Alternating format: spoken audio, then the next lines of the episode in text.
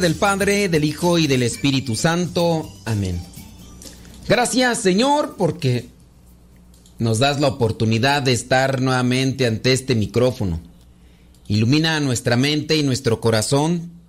Ilumina para que todo lo que digamos aquí sea de provecho espiritual para cada uno de nosotros. Tanto para mí que me toca estar ante el micrófono, tanto para las personas que están del otro lado escuchando. Virgen Santísima, intercede por nosotros para que a la forma como tú hiciste de ir presurosa a compartir aquel mensaje que había recibido de parte de Dios por medio del ángel, que también nosotros vayamos presurosos a anunciar a los demás que tú estás con nosotros, que nos acompañas y que nunca nos vas a abandonar. Virgen Santísima, intercede por nosotros. Bueno, señoras y señores, vamos a ponerle rayas al tigre y que nadie, absolutamente nadie, pero nadie nos detenga. Hablando, de habla- ya, iba, ya, iba- ya iba a cantar una canción. tú. Hablando, toro, toro, toro, toro. Se pueden, toro, toro, toro, toro. Y ahí va, pero no. Este, Hablando de la Pascua, pues yo quiero seguir tocando el tema de la Pascua, porque de la Pascua no solamente es resucitó el Señor y todo, son 50 días. Y por ahí estuve buscando más elementos y ya encontré más, bendito mi Dios, cosas que en las cuales yo no había puesto atención. Cosas en las cuales yo no había puesto atención y que son importantes, así que si son de su interés, quédese ahí conectado con nosotros. Si no son de su interés, de todas maneras, que seguir escuchando, hombre. Le puede servir, le puede ayudar, le puede nutrir el corazón. Bueno, cuatro cosas que Cristo enseñó después de la resurrección. Podríamos acomodarle de otra manera. Cuatro cosas que Cristo enseñó en la Pascua, durante los 40 días que estuvo con ellos. ¿Qué le parece si nos enfocamos en eso? Ahora, que si se nos acaba el tiempo, no, que si se nos acaba el tema, porque ya de repente pues, ya no encontramos más, por ahí encontré otro tema que también va relacionado con esto, así que tenemos, tenemos material. La Biblia no da mucha información sobre la presencia de Jesús en la tierra a partir de su resurrección. No da mucha información hasta que fue al cielo. Pero esos días, en esos días hubo muchos acontecimientos que pueden ayudar a cada cristiano para avanzar en la vida diaria.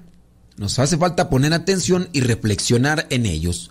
Los días que transcurrieron entre la resurrección del Señor y su ascensión no fueron infructuosos, o sea, no quiere decir que no dieron fruto, sino que ellos, en ellos, fueron reafirmados grandes misterios y reveladas importantes verdades. Esto lo escribió San León Magno. En cuanto a los lugares donde Jesús pudo encontrarse corporalmente durante este tiempo, salvo por los momentos de aparición, no conocemos en qué sitios haya estado corporalmente durante el tiempo intermedio, porque la escritura no lo cuenta. Y en todo lugar está presente su imperio, decía Santo Tomás de Aquino. Oiga, teniendo presente que la Virgen María estaba con los apóstoles después de la resurrección, ¿dónde pudo haber estado si en algunos momentos, si después de la, crucifixión, Jesucristo le dice a Juan, he ahí a tu madre, y a su madre le dice, he ahí a tu hijo, está dándole a conocer pues que le entrega para que ella no quede abandonada, María, para que no quede abandonada la Virgen María, se va a la casa de Juan. Muy bien, hay que también saber quién es Juan. No es que él vivía eh, solo, ya era seguidor de Cristo. Ya estaba también con los apóstoles. Entonces, estaban en un ambiente comunitario. Y sería interesante buscar la información qué sucedió después de la resurrección, por ejemplo, con la Virgen María, qué sucedió después de la resurrección con Tomás, Tomás el apóstol. No dice la Biblia, pero sí podemos buscar en algunos escritos de aquellos tiempos que nos diga incluso a dónde fue a evangelizar Tomás el incrédulo, por ponerle así, ¿verdad? Para distinguirlo. Tomás. ¿A dónde fue a evangelizar? ¿Qué pasó con él? ¿De qué manera murió? Usted ha investigado, por ejemplo, cómo murieron todos los apóstoles. Sabemos que el apóstol Juan murió de grande, ya más de 90 años. Pero usted ha investigado. Métase a conocer un poquito, búsquele por ahí, hay muchos escritos, incluso por ahí yo hice una compilación en un artículo que publiqué, eh, cuál fue la manera en la que murieron los apóstoles y también en qué lugares murieron. Digo, esto así como que para abrir curiosidad, inquietud, que nosotros nos adentremos a otras cosas más. Eh, intentamos eh, igualmente examinar a la luz de la palabra de Dios los encuentros del resucitado y vamos a presentar lo que son cuatro lecciones de Cristo durante este, de este tiempo de los 40 días que estuvo con, con ellos. Vámonos al primero. Jesús ofrece consuelo, paz y alegría. Cristo se apareció a sus discípulos para aportarles la certeza de la fe en su resurrección y ofrecerles consuelo, paz y alegría. El día de su resurrección se apareció cinco veces a diferentes personas. Apúntelo, son detalles que a veces uno no analiza. El día de su resurrección se apareció cinco veces a diferentes personas. Y llevó consuelo, paz y alegría. Entonces, ¿qué es lo que nos aporta Cristo después de la resurrección? Nos quiere dar eh, consuelo, paz y alegría. Oiga, ¿no, no, se cree, ¿no cree usted que estaría bien reflexionar si nosotros creemos en la resurrección? Ustedes que me están escuchando, ¿creen en la resurrección ustedes? Les pregunto. Respóndanse allí. ¿Ustedes creen en la resurrección de Cristo? ¿Ustedes creen que eh, también nosotros estamos llamados a la resurrección? Pregunto yo. ¿Ustedes creen en la resurrección de Cristo? Levanten la mano, ¿quién usted está? ¿Usted cree? Muy bien, muy bien, estoy aquí checando. Muy bien. ¿Ustedes creen entonces que estamos llamados también a resucitar? Sí. Ah, muy bien. Ahora yo pregunto, si ustedes creen en la resurrección, si ustedes ya distinguen y saben qué es la resurrección, ¿por qué le tenemos miedo a morir? Si sabemos que la, la muerte es la antesala para estar ante la presencia de Dios. Si sabemos que Dios es glorioso, que, que Dios es lo mejor en nuestra vida, ¿por qué le tenemos miedo a morir? ¿No será que todavía no queremos bien en la resurrección? ¿No, ¿No será que todavía entonces dudamos en la resurrección? Porque si le tenemos miedo a la muerte o tenemos miedo a morir, es que no creemos realmente en la resurrección no creemos todavía realmente. Decimos que le creemos, pero eh, entre el dicho y el hecho hay mucho trecho, dice el refrán. Murió uno de los padrecitos, tenía cáncer, sufría del cáncer eh, en la cabeza, le afectó la vista y todo. Y él decía, no tengo miedo a morir, no tengo miedo a morir. Me esforcé en hacer lo que Dios me pedía. Y si Dios ya me quiere llevar, más vale vivir una corta edad esforzándose por cumplir con la voluntad de Dios que vivir una larga vida en la mediocridad. Nos dio una buena sacudida el padrecito. Y ya, ya se nos adelantó. He adaptado a mi vocabulario ese término. Se nos adelantó. No, por decir, pues sí, ya murió, ¿verdad? Pero se nos adelantó. Y ahora, nosotros también debemos de analizar si en verdad queremos en la resurrección de Cristo, si creemos que Jesucristo resucitó y que estamos llamados a eso, ¿por qué entonces le tenemos miedo a morir? ¿Por qué le tenemos miedo a morir, criaturas? ¿Eh? ¿No, no, creen que es como una incongruencia? ¿No creen que es como una incongruencia? Porque, pues, oye, si, la resurrección es eh, algo glorioso y algo bueno, ¿por qué? O ahora, también, cuando muere un familiar, no solamente nosotros, cuando muere un familiar, ¿por qué llorarle? ¿Por, qué, le llora, ¿Por qué le lloramos? ¿Por qué? ¿Por qué no lo vamos a tener con nosotros? Ok, muy bien. ¿Tú crees que él se esforzó, ella se esforzó por echarle galletas? Echarle galletas? Entonces, tú tienes la esperanza que puede gozar de la presencia de Dios en su momento, purificándose ya de sus penas. ¿Tú, tú tienes, ¿Tú crees que eso puede ser factible? ¿Puede ser posible? Si tú crees que puede ser factible que, eh, que esa persona goce de la presencia de Dios después de que se adelante, entonces ¿para qué le lloramos? Jesucristo mismo le reprocha a sus apóstoles cuando le está anunciando su muerte. No estén tristes. Me voy al Padre. No me acuerdo en qué pasaje está, pero creo que es en Juan donde les reprocha. No estén tristes, voy al Padre. Y si sabemos que vamos al Padre, ¿por qué estamos tristes? Bueno, yo aquí nada más queriendo hacer un poquillo de ruido y vamos a reflexionar sobre estas enseñanzas después de la resurrección. Enseñanzas de Cristo después de la resurrección.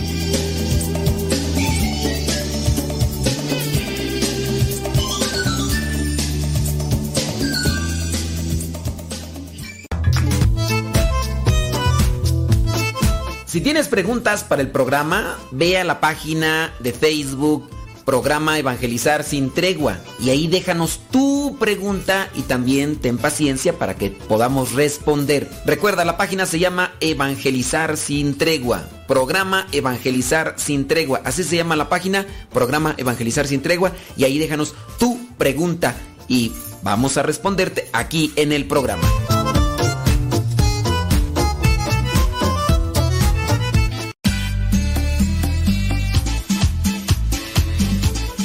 Buzón de voz de Radio Cepa al número de California, área 323 247 7104. Habla y deja tu mensaje. Di tu nombre donde nos escuchas y tu mensaje. Recuerda el número es de California, área 323 247 7104 247 7104 área 323 este número es de California, Estados Unidos. 247-7104, área 323, el buzón de voz de Radio Cepa.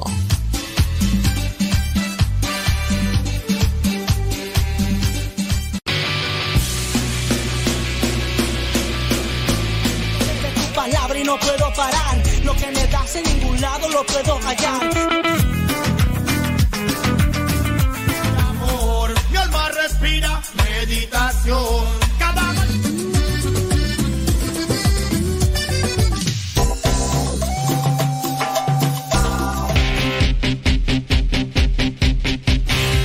oración quiero ver.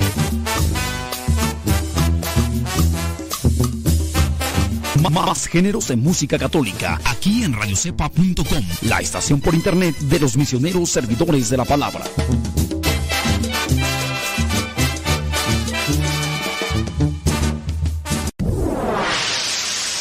Escuchas Radio Cepa.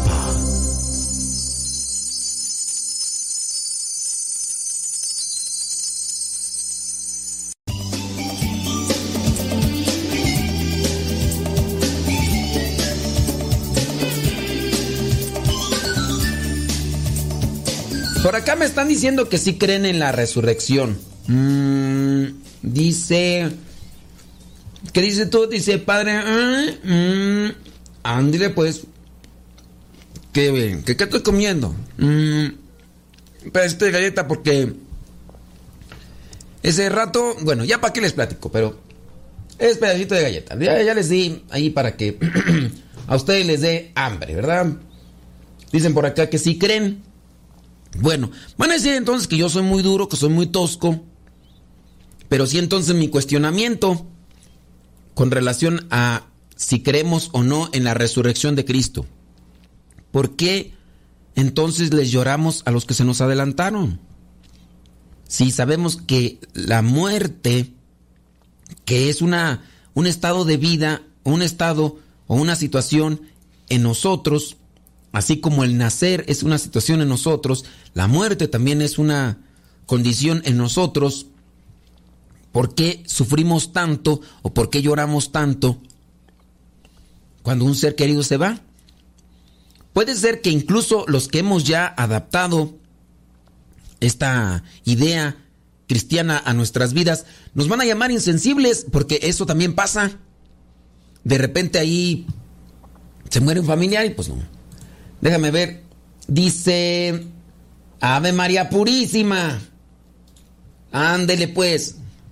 Vayámonos a las cosas entonces que estamos con la resurrección de Cristo. Cristo después de la resurrección nos ofrece consuelo, nos consuela, nos tranquiliza, nos da esa paz, la ofrece. También la, la alegría. Santo Tomás de Aquino nos ofrece una aclaración para manifestar la verdad de la resurrección. Basta con que se apareció varias veces. Habló familiarmente con ellos, comió y también bebió y se, los, se les ofreció para que lo tocaran. En cambio, para manifestar la gloria de la resurrección, no quiso vivir de continuo con ellos, como antes lo había hecho, a fin de no dar la impresión de que había resucitado a una vida igual a la que antes tenía. Eh, sin duda este pensamiento de Santo Tomás de Aquino nos puede ayudar a reflexionar. ¿Por qué Jesús no se quedó a vivir de continuo después de la resurrección con sus apóstoles?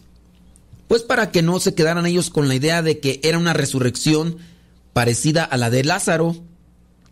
Cuando Lázaro resucita, porque acuérdense que la palabra resurrección es volver a la vida. Pero la diferencia de la resurrección de Cristo, lo hemos estado remarcando, es resurrección gloriosa. Si adquiere el cuerpo que tenía, pero dentro de la, resurrección gloriosa puede también comer, puede también beber, puede atravesar paredes, puede... Eso es lo que nosotros no entendemos, ¿verdad? Pero esa es la resurrección gloriosa. Ya esa estamos llamados. Por eso también la exhortación por parte de la iglesia a cuidar nuestro cuerpo, que es templo del Espíritu Santo. Vamos a tener un cuerpo glorioso, como el de Cristo. En el caso, hablando de el cuerpo glorioso de Cristo, que lo vamos a adquirir. Ya no habrá preocupación, obviamente, de la estética, porque alguien va a decir, ay, sí me gustaría resucitar, pero con menos kilos. Sí, me gustaría resucitar con el cuerpo de este artista. No habrá la preocupación por lo físico. Tampoco por los familiares. Yo me he metido en conflicto cuando les digo pues que ya después de esta vida no vamos a tener sentimientos de, la añoranza familiar. A veces se dice que para consolar pero, creo yo equivocadamente es como cuando un familiar muere y alguien le dice, no te preocupes, allá en el cielo nos vamos a encontrar, allá en el cielo nos vamos a abrazar. Oye, ¿y si no nos encontramos? Y bueno, digo, si no nos encontramos, y si llegamos y no nos encontramos, ¿qué, va a pasar? ¿Te imaginas que tú vayas con esa idea? Digo, también uno puede estar equivocado, ¿eh? Uno puede estar equivocado, porque en el cielo ya no se va a estar como en la tierra, con los sentimientos a los cuales uno está conectado o encadenado. Porque nosotros tenemos cuerpo, tenemos también sentimientos, tenemos deseos, tenemos emociones, porque tenemos el cuerpo. Pero cuando ya el alma espiritual se desprenda del cuerpo, se van a también a quedar en el cuerpo lo que vendrían a ser las emociones y los sentimientos. Y eso de que, uy, yo en el cielo voy a andar. Imagínate, no sea, no sea que después de la muerte ya te toque, te toque, porque te esforzaste, porque luchaste, llegues a la presencia de Dios y que empieces a buscar a tus familiares y que no encuentres a nadie y que tú eh, vivas encadenado a los sentimientos. No, no voy a hacer que hasta caigas en crisis allá en el cielo porque no encontraste a tu mamá. Vamos a tener un... Vamos a ser como ángeles. No vamos a ser ángeles, pero vamos a ser como ángeles, es decir, eh, seres espirituales. Y, y, eso también, pues, es algo en lo que nos debemos pensar. Entonces, si una persona que ya ha asimilado la idea, dice, la muerte, bendita muerte, situación a nuestras vidas con la cual nos encontramos con Dios, porque pues con eso ya estamos con Dios. Pero de ahí para allá, ¿verdad? Así como que tenerle miedo, creo que no. Ya como sea, pues sí, a veces uno tiene miedo al dolor, no es que uno quisiera morir así o es lo otro, lo pero. Bueno, eso vendría a ser la primera pauta, la primera enseñanza de Cristo es que Él nos ofrece consuelo, paz y alegría. Nos transmite, Él es para nosotros eso, el consuelo, paz y alegría después de la resurrección. Número dos, otra cuestión que aporta Cristo después de su resurrección. Una manera nueva de estar en relación con Dios. Jesús enseñó a sus discípulos una manera nueva de estar en relación con Él. Cuando está allí y se dirige a sus apóstoles, les dice, cuando todavía estaba con ustedes, yo les decía, es lo que nos dice Lucas capítulo 24, versículo 44. Ese, cuando todavía estaba con ustedes, mientras que Él está claramente ante ellos, muestra que esta manera inaudita de estar presente como resucitado no es del mismo orden que su presencia en los días de su carne mortal.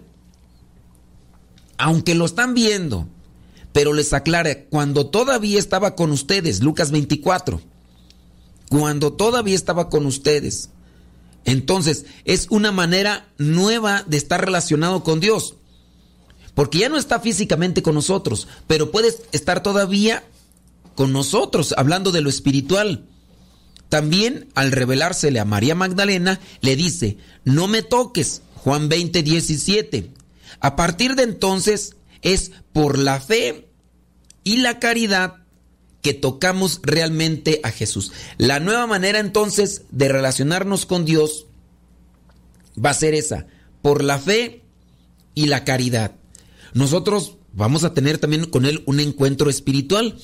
Hay personas que tiene también a veces un privilegio de Dios, un privilegio espiritual, porque pueden ver más allá de lo material, de lo tangible, de lo físico. ¿Y cuántos en ocasiones no dicen, oye, es que yo estaba ahí en, en la hora santa y miré cómo salió una luz de la custodia y sentí una tremenda alegría? Y puede ser que había más gente ahí y no lo vio y tú sí lo viste. Entonces, esas son también la manera de relacionarnos con Dios y de la cual debemos. O, por ejemplo, no sé tú, ¿verdad? Pero muchas veces nos preguntan a nosotros los sacerdotes cuando bien recibimos el sacramento del orden sacerdotal en el primer grado. ¿Cuál es el primer grado del orden sacerdotal? ¿Cuál es el primer grado y cuáles son los otros? Son tres grados del orden sacerdotal. Eso lo vamos a dejar ahí para que se pongan a investigar algo, porque a mí se me hace que están durmiendo o no les interesa esto de la Pascua. Por lo menos voy a poner ahí a que le busquen ahí al, al internet. ¿Cuáles son los tres grados del sacramento del orden sacerdotal? Bueno, nos han preguntado cuando recibimos el primer grado nosotros, nos preguntan que qué sentimos. Y, algunos de nosotros hemos sentido algo cuando recibimos el sacramento del orden sacerdotal. En el primer grado, por ejemplo, y otros en el segundo. Incluso algunos lloran así, pero eh, como María Magdalena, así sabroso. Hay otros que no, que no lloramos, pero sentimos la presencia de Dios. Yo no sé, por ejemplo, ustedes cuando se casaron, los que se casaron, ¿verdad? Por la iglesia, si sintieron algo, si es que también su corazón estaba disponible, porque pues estaban pensando más en el baile o en la noche de bodas, en el mole o, o en el baile o que salga bien el vals, la víbora de la mar o, o las fotos o a dónde nos vamos a ir de luna de miel o pues puede ser que a lo mejor en ese caso ustedes ni, ni aprovecharon bien lo que vendría a ser el momento para recibir eh, el sacramento y por eso no sintieron nada, pues puede ser. Pero esta relación con Jesús, esta nueva relación con Jesús, entonces, después de la resurrección, Jesucristo se presenta para darles una nueva relación con Él. Y eso es lo que debemos de aprovechar. Hablando también de este contacto o de esta presencia que podemos tener con Dios, lo tenemos en los demás, en los que sufren, en los que están afligidos, cuando uno transmite consuelo, esperanza, o cuando también se da una, una ayuda material. Hablando de la ayuda material que tanto se necesita. Pero tenemos que hacer pausa, señores, señores, y ahorita regresamos.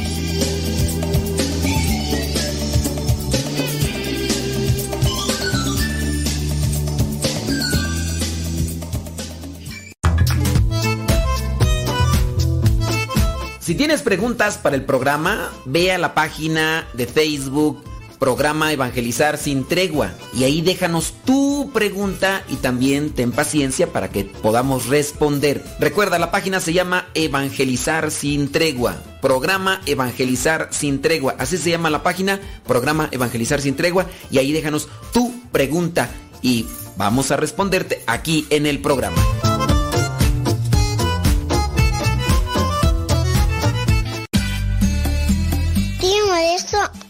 Es que me gusta escuchar mucho Nano Sepa.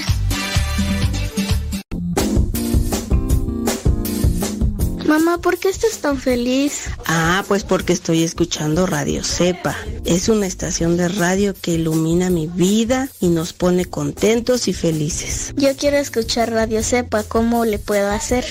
Ah, pues mira, ahí en tu celular le pones en la Play Store, descargas esa aplicación de Radio Cepa, ahí lo vas a escuchar. radiocepa.com. radiocepa.com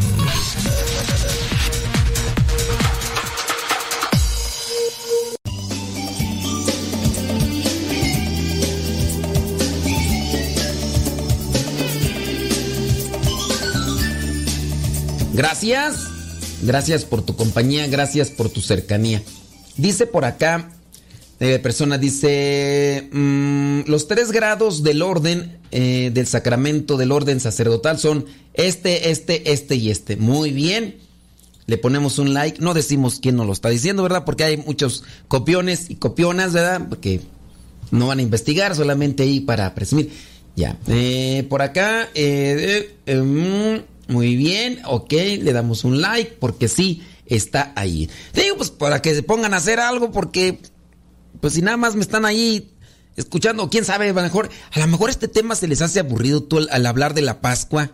Yo trato de ponerle pues acá crema a los tacos, ponerle salsita al asunto para que esto pues, también sea atractivo y todo, pero yo no sé ustedes si, si les sirve o les ayuda o, o qué onda. Ya igual también manden su mensaje así como que digan, ya, chole, hombre. Dice lo mismo, nada más que con diferentes palabras o... Ah, pues eso, eso ¿para qué me sirve en la vida? Eso...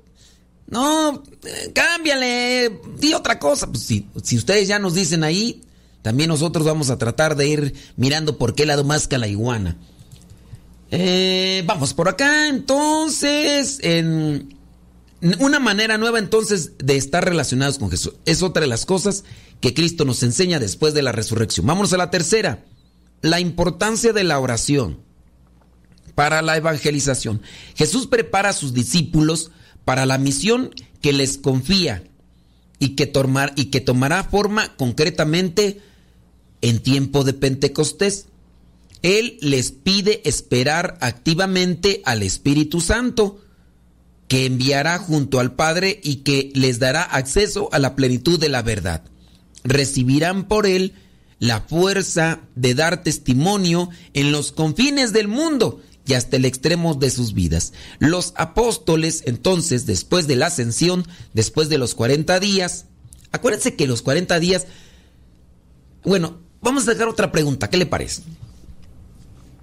¿Qué significa el número 40 en la Biblia? ¿Por qué Jesús estuvo después de la resurrección 40 días con ellos? ¿Qué significa el número 40? Yo se lo pregunto y no se lo digo porque ya muchas veces lo hemos dicho, solamente quiero ver si, si, les ha pegado algo.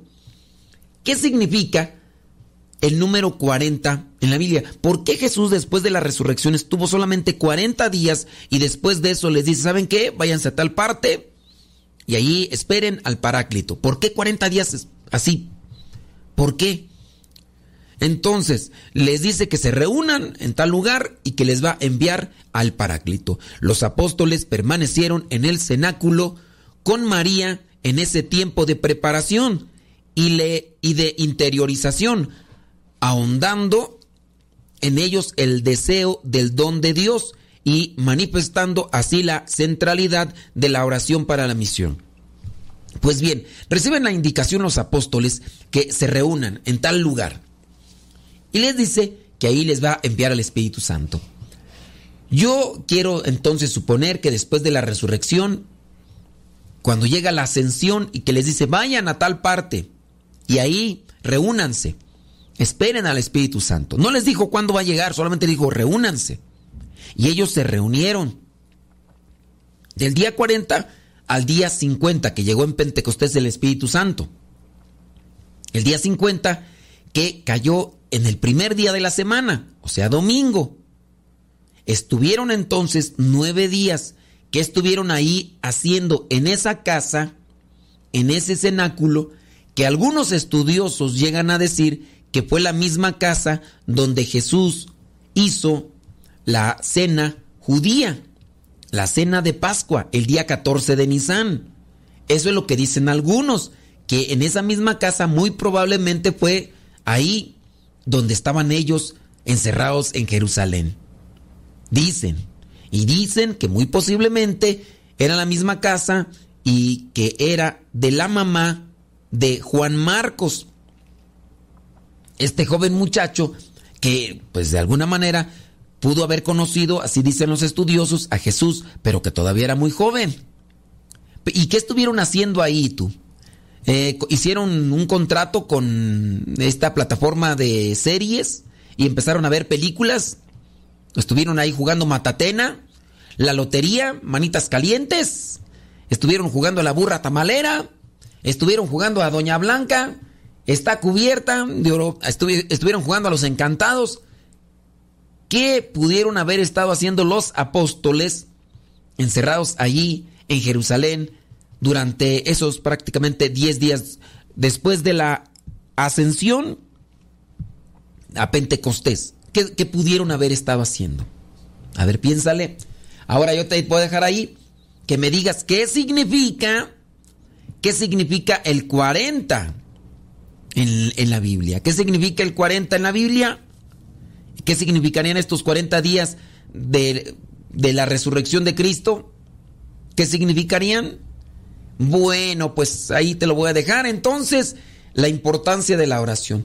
Lo que nosotros dentro de la iglesia presentamos que hicieron los discípulos y apóstoles encerrados en aquella casa en Jerusalén, lo que suponemos es que estuvieron haciendo oración. De ahí entonces la importancia de la oración para la evangelización la importancia de la oración para la evangelización. Si no oramos, nos desinflamos y vamos a hablar de Cristo, pero se nos va a acabar lo poco que traigamos de reserva. Cuando oramos y nos ponemos ante la presencia de Dios, Él nos ilumina Y Él mismo nos inspira, el Espíritu Santo. Es promesa de Jesucristo. Les enviaré al Espíritu Santo y les dirá las cosas que tienen que decir. Entonces debe de haber oración para la evangelización. Y ya sea algunas cosas, por eso a veces es también cuestionable porque andamos en las cosas de la iglesia y andamos corriendo de un lado para otro, nos angustiamos mucho a veces por lo material.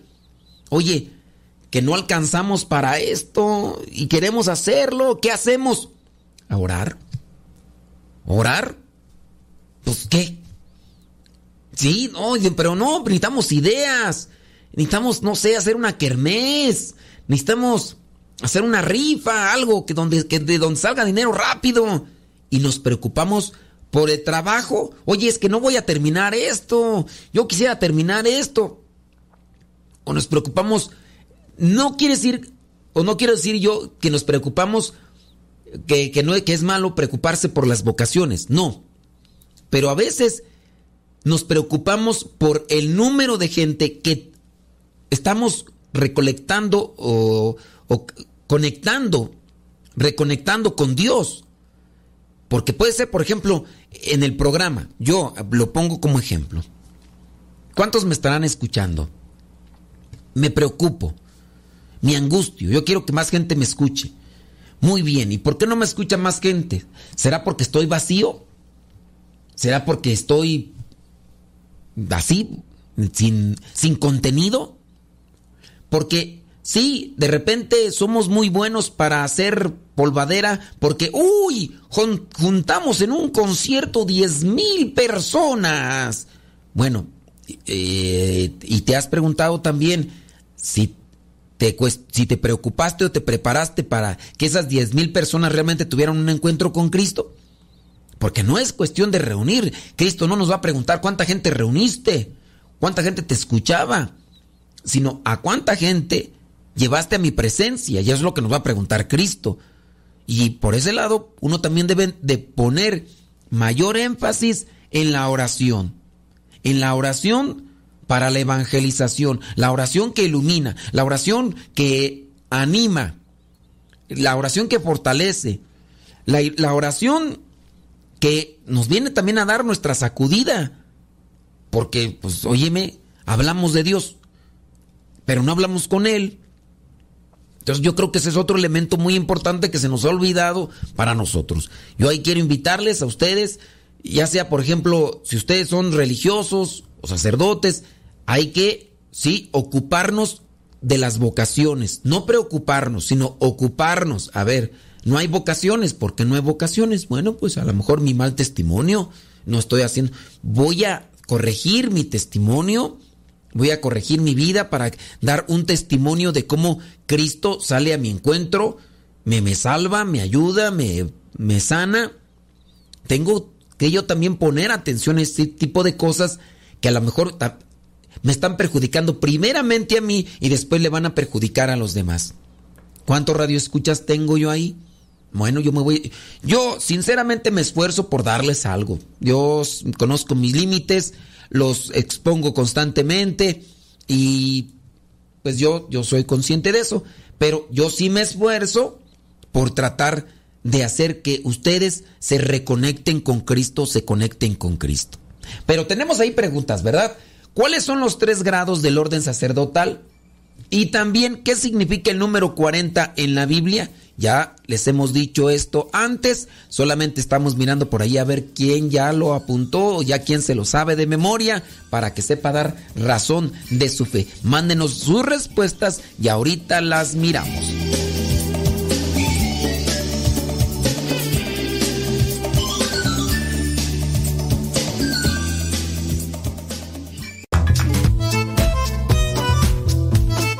Si tienes preguntas para el programa, ve a la página de Facebook Programa Evangelizar sin Tregua y ahí déjanos tu pregunta y también ten paciencia para que podamos responder. Recuerda, la página se llama Evangelizar sin Tregua. Programa Evangelizar sin Tregua. Así se llama la página, Programa Evangelizar sin Tregua y ahí déjanos tu pregunta y vamos a responderte aquí en el programa.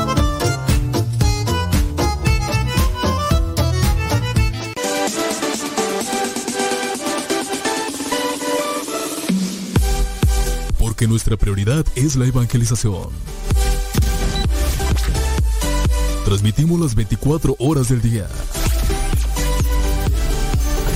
Los 365 días del año. Llegando hasta tus oídos en las diversas plataformas digitales. Sigue en sintonía de Radio Cepa, una radio que forma e informa. Cuando hablamos de cuidar el cuerpo, hablamos del templo del Espíritu Santo. Hablamos de cuidar el cuerpo no por voy a ir a hacerle eh, voy a ir a hacerle una operación porque está feo de aquí, estar allá.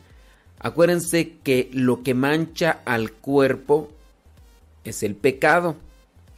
También nosotros debemos de cuidar de no hacerle tatuajes y cosas así por el estilo. Ahora, no piensen que cuando se dice que hay que cuidar el cuerpo, hay que embalsamarlo de manera que cuando ya la persona muere, se va a disgustar Dios. Porque hay personas que así piensan. Y por eso a veces dicen, es que no, eh, la cremación, Dios no quiere la cremación porque ahí se quema el cuerpo.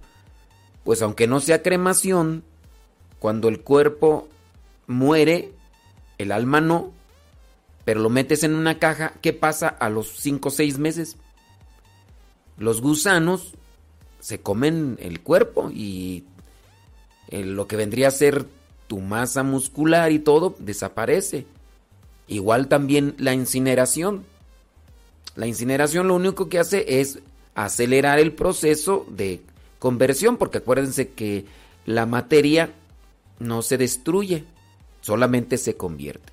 Entonces, en eso hablamos de cuidar el cuerpo, de cuidar el cuerpo en nuestra alma como templo y no ensuciarlo con el pecado. Claro, también hay que hacer ejercicio, hay que no andarlo tatuando, pues hay que cuidar el cuerpo, porque es templo del Espíritu Santo.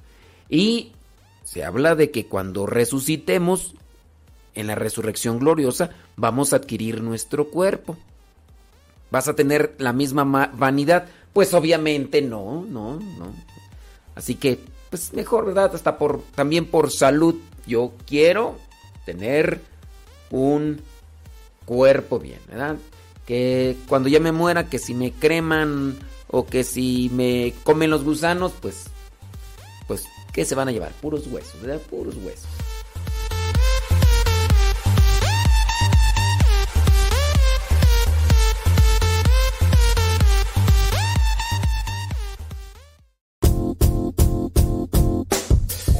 Hola padre, somos las hijas de Laura y lo escuchamos desde Denver. Este programa nos ha ayudado en la escuela. Nos gusta la trivia y todos los días lo escuchamos y todas las mañanas. Saludos a mi hermana. Hola padre, Dios lo bendiga. Me gusta la pregunta preguntona. Saludos desde Denver. Adiós.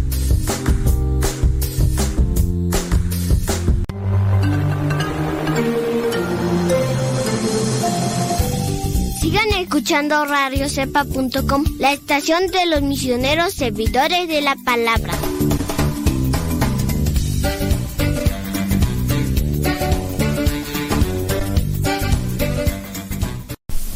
Estamos evangelizando por medio de la radio.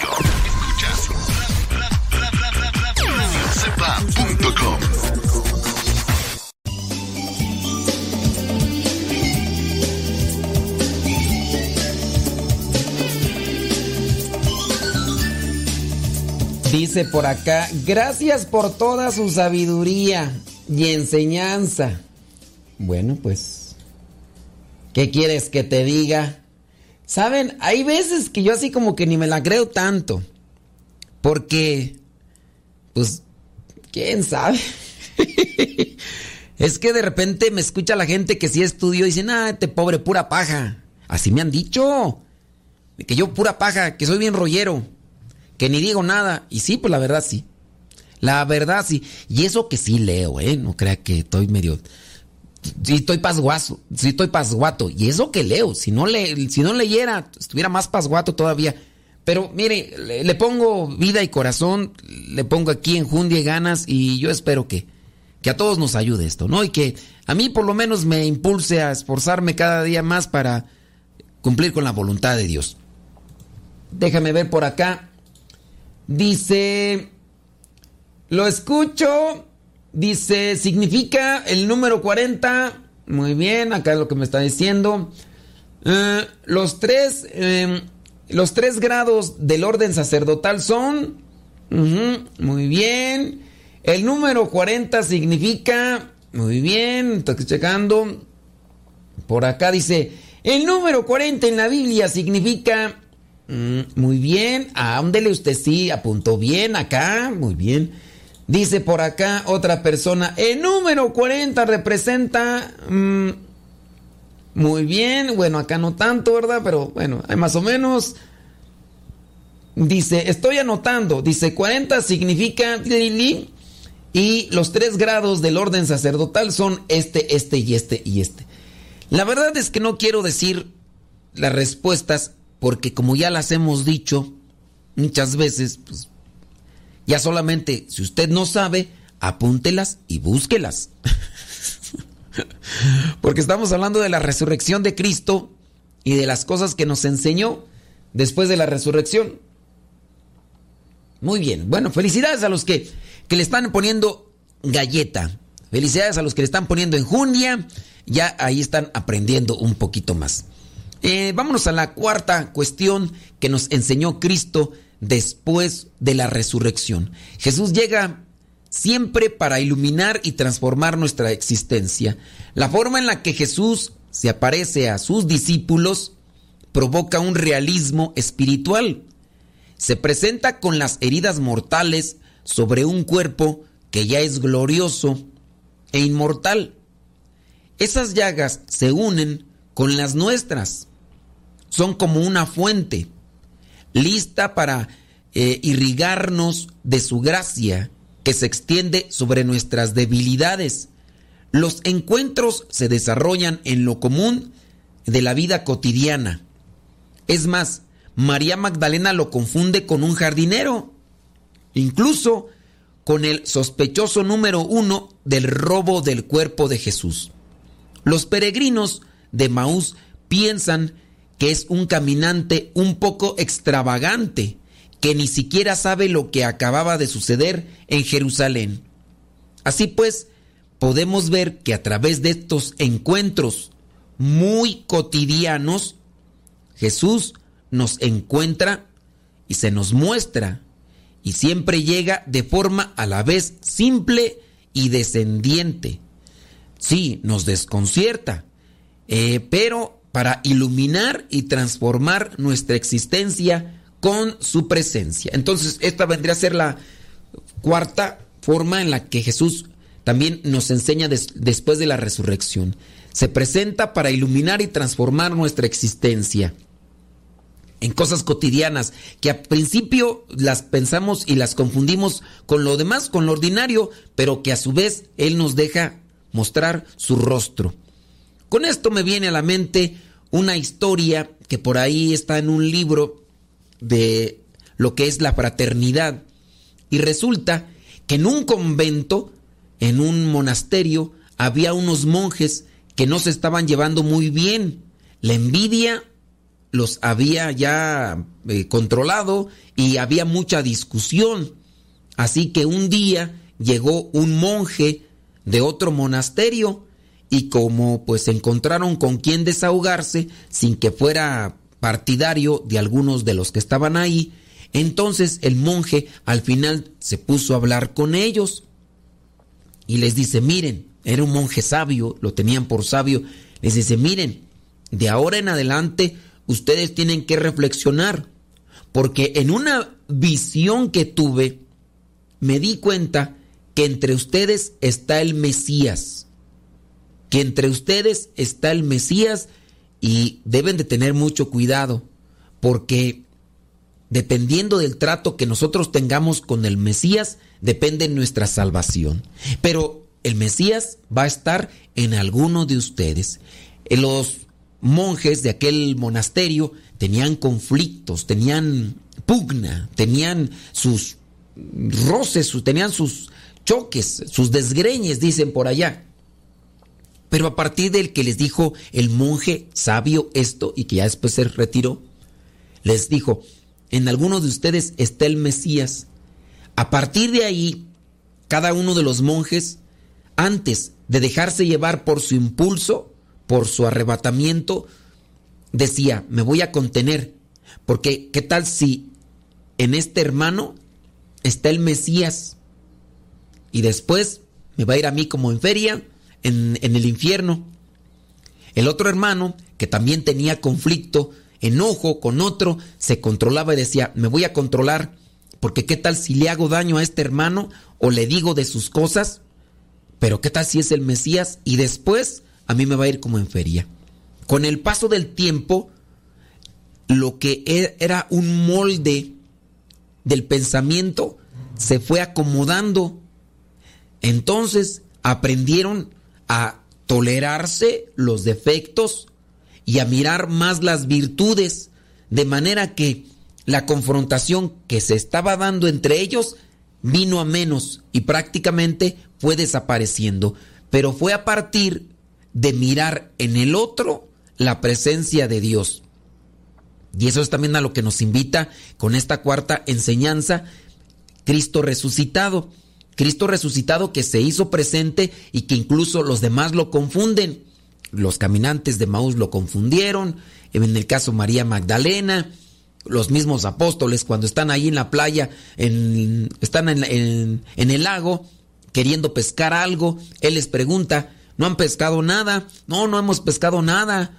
Pues échenle las redes hacia la derecha. Y entonces no, no distinguen hasta que en este caso Juan es el que le dice a Pedro, es el Señor. Y entonces también ahí se les aparece. Entonces es en lo cotidiano. Eh, Dios se muestra en lo cotidiano. Le preguntaban a la Madre Teresa de Calcuta y has escuchado esta, esta anécdota muchísimas veces, ¿no?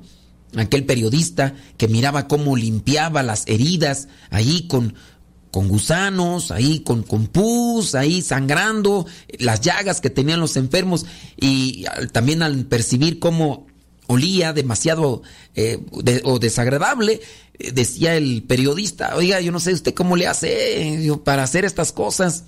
Yo la verdad, ni por un millón de dólares hacía todo esto que usted está haciendo. Y la Madre Teresa de Calcuta le decía, pues yo tampoco por un millón de dólares no lo hacía. Pues nomás lo hago porque aquí se refleja Cristo. Aquí Cristo se hace presente en los cuerpos de los enfermos, de los, de los necesitados.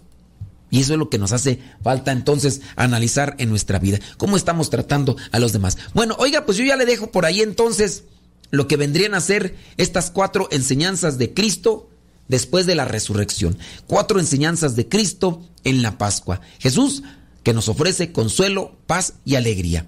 Vayamos a su encuentro si necesitamos esa paz, esa alegría, ese consuelo. También eh, nos da una manera nueva de relacionarnos con Él.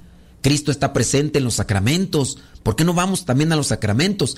Algunos podrán decir, uy, yo quisiera verlo así con mis ojos, estos ojos que se van a comer los gusanos. Pues sí, es verdad, a lo mejor se lo van a comer los gusanos, pero ten presente que Cristo está ahí, en la oración, en la Sagrada Escritura, en los sacramentos. Número tres, la importancia de la oración. En la medida en que aumentemos nuestra oración, el corazón y los pensamientos también se van purificando, se van moldeando.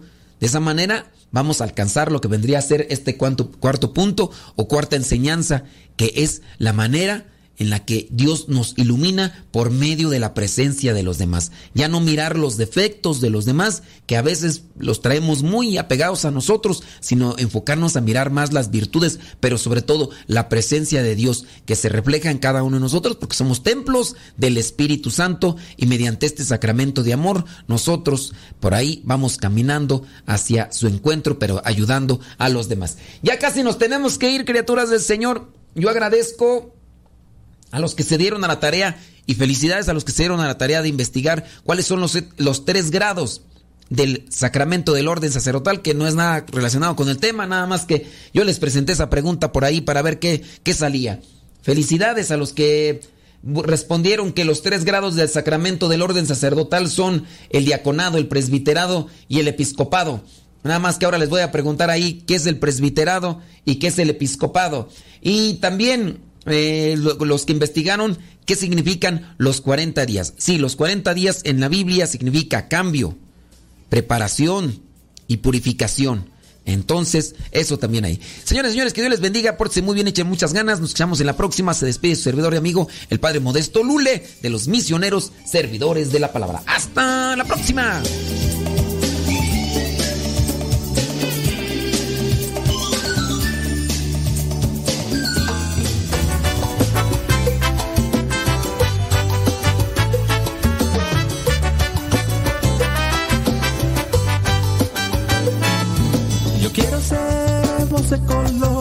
Se mezcle en una sola con todas las demás.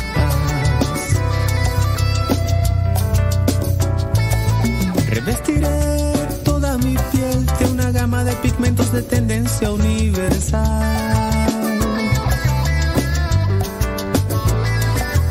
Yo quiero ser voz de color que se mezcle en una sola con todas las demás.